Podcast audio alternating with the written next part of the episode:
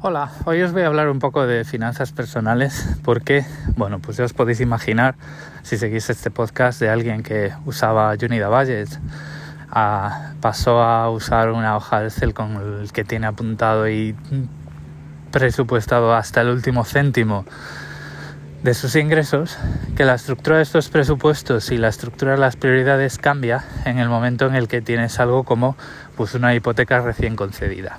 Entonces hoy os voy a hablar del fondo de emergencias, cómo, cuánto y por qué, en mi caso. Y luego vosotros pues ya os lo aplicáis. Esto, como siempre, no, eh, no os lo toméis como consejos financieros. Eh, yo no soy nadie para dar consejos. Simplemente pues os voy a contar aquí cómo pienso yo las cosas y luego ya vosotros pues seleccionáis lo que os parece bien y descartáis lo que os parece mal de acuerdo con vuestras circunstancias personales, dónde vivís, cómo es la red de protección que vuestro estado os proporcione y demás.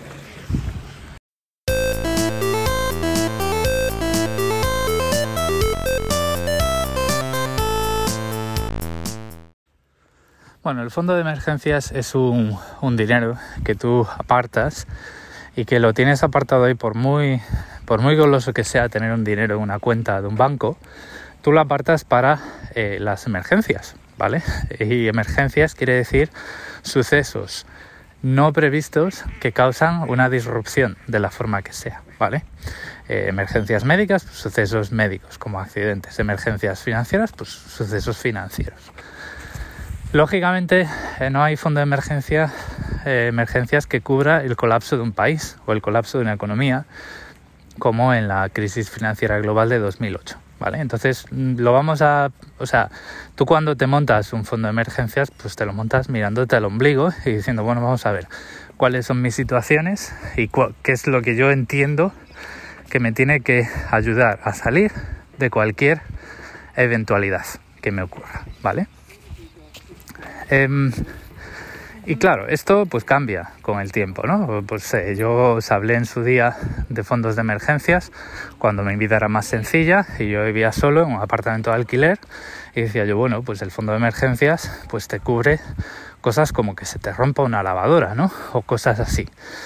Eh, ¿Qué es lo que ocurre? Que bueno, pues cuando ya tienes familia y tienes unas obligaciones a largo plazo, que como en este caso pues puede ser una hipoteca que está ligada a la vivienda que tú has escogido como tu vivienda para, para siempre jamás, asterisco, porque luego pues a lo mejor decides que cuando tus hijos se van esa casa es demasiado grande y quieres una más pequeña, o al revés, o a lo mejor pues pensabas tener un hijo, te salen tres y, pues eh, los niños no pueden vivir en los armarios, ¿vale? Fuera de novelas de Harry Potter.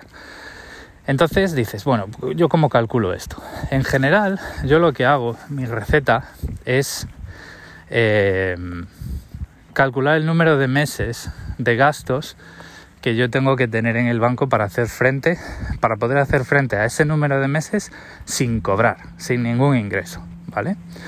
Esto es una medida muy rudimentaria y luego pues hay que traducirlo a qué tipo de emergencias las tenemos que orientar, ¿vale?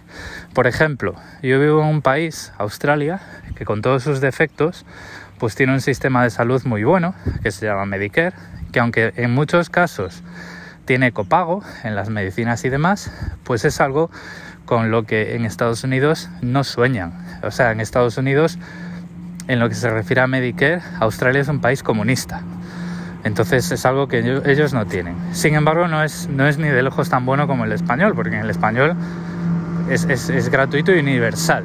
Aquí, eh, si tú eres residente temporal, eh, quiere decir que no tienes la residencia permanente, no tienes acceso al sistema de salud pública y tienes que tener un, un seguro privado.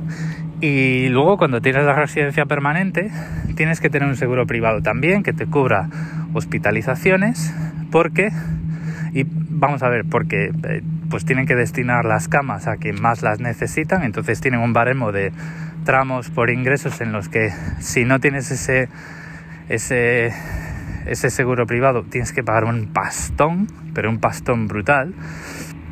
Y, ese es el copago, es el copago del sistema sanitario australiano, ¿vale?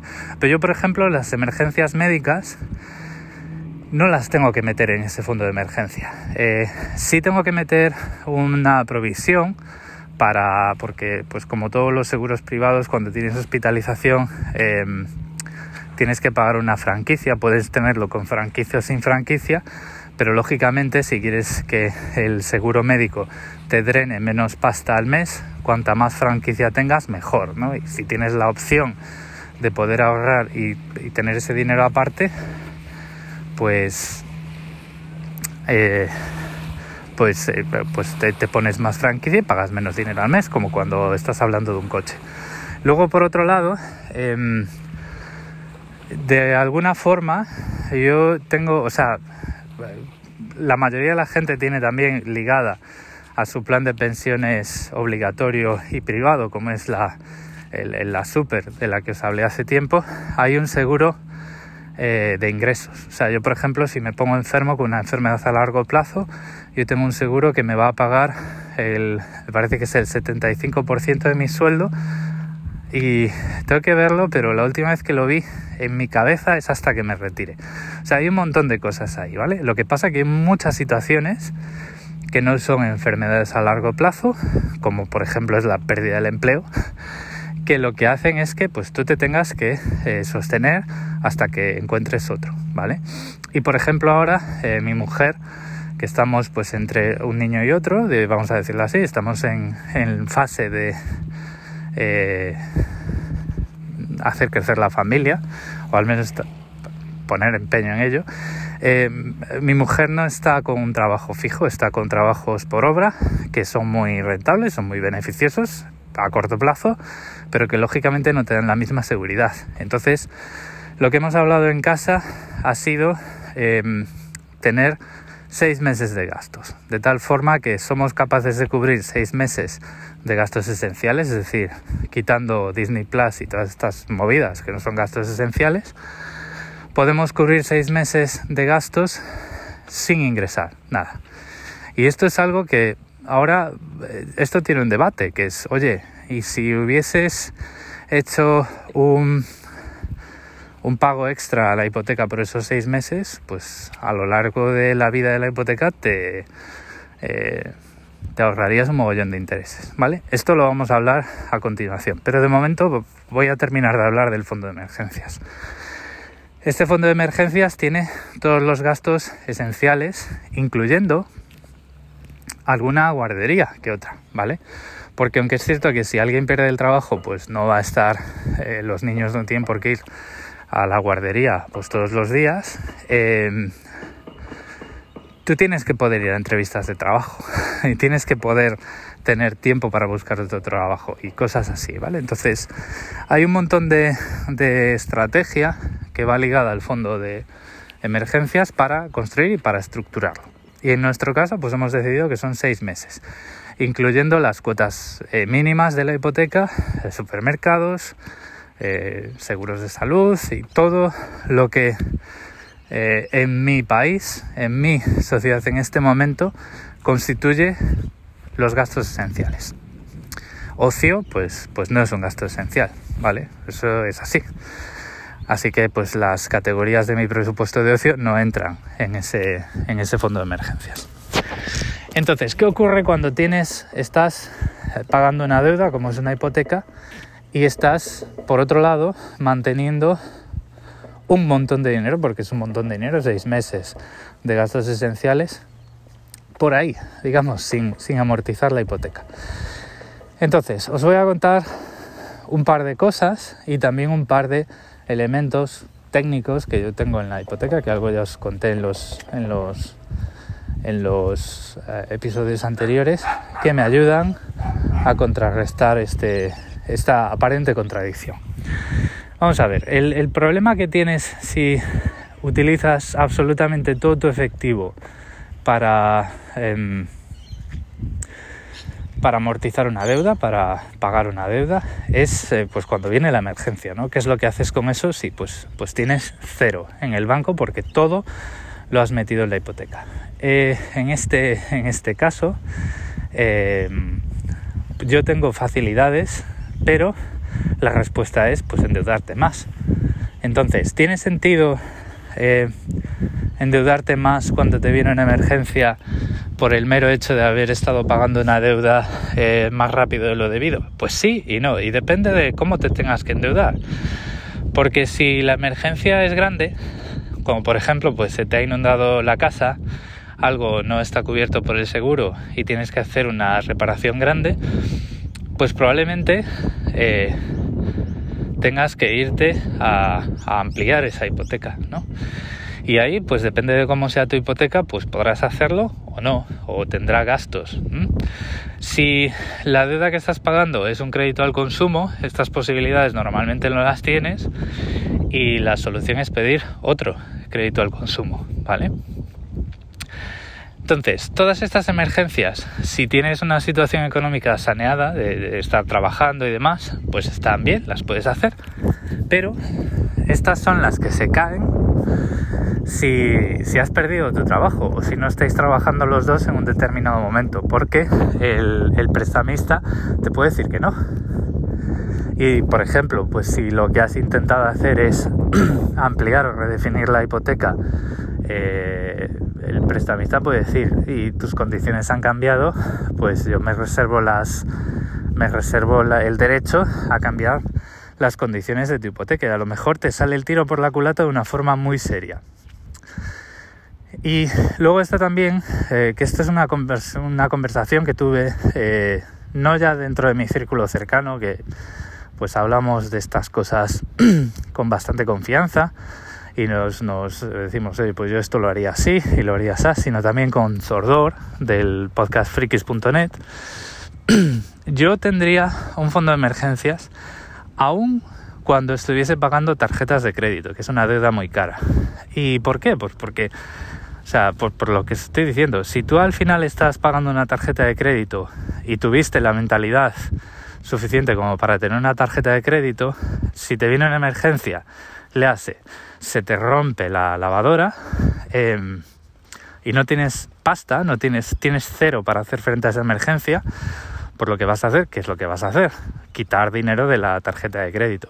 Y eso, depende de cómo seas tú, eh, puede tener un impacto psicológico bastante grande, porque en una tarjeta de crédito cuando estás pagando, porque el, hecho de tener esa tarjeta de crédito y eh, te está quitando un efectivo mes a mes, empeorar la situación, pues, eh, pues, pues tiene un impacto, ¿vale? Entonces, yo, por ejemplo, soy de los que siempre eh, tendrá un fondo de emergencia, sea cual sea la naturaleza de mi deuda, ¿vale?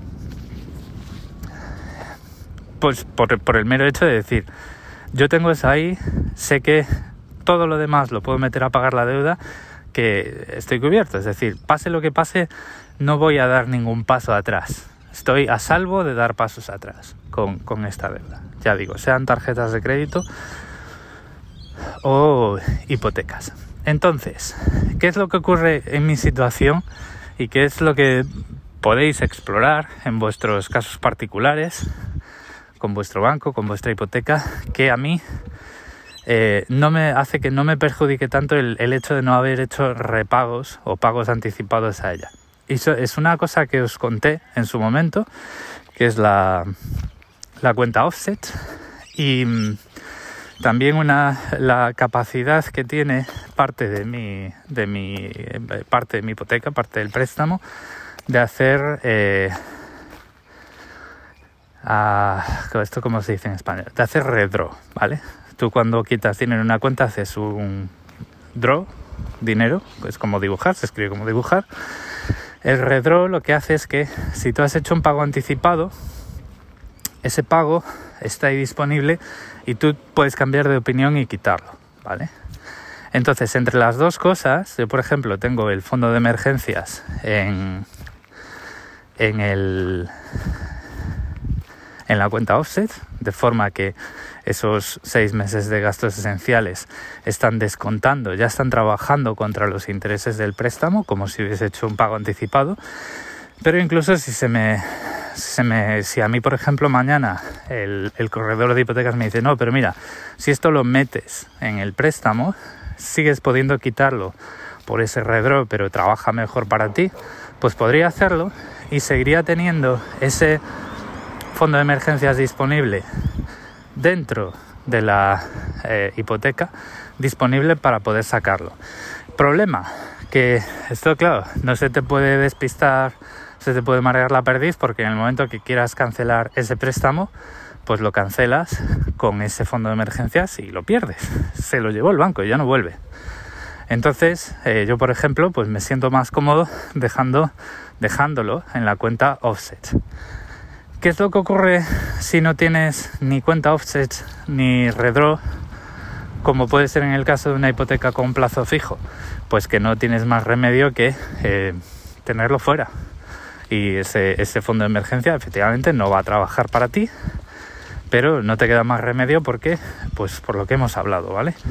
Eh, si tú tienes una emergencia que implica que ni tú, ni tu pareja, ni tu, ni tu cómplice en, esa vida, en el día a día, no estés trabajando en un determinado momento, las posibilidades que vas a tener de endeudarte para hacer frente a esa emergencia, pues eh, no existen. Entonces el fondo de emergencias es algo que siempre tienes que tener. ¿Qué es lo que ocurre? Bueno, pues si tu situación es la que eh, pues eh, no puedes hacer que ese fondo de emergencias trabaje contra la hipoteca y demás y esa situación te escuece especialmente pues a lo mejor tienes que redefinir ese fondo de emergencias y gestionar el riesgo de otra forma eh, tener tener claro que en ningún momento o asumir el riesgo como un riesgo marginal de que los dos os quedéis sin trabajo en un determinado momento y ahí pues decir, bueno, pues en vez de seis meses, tres o en vez de seis meses, uno.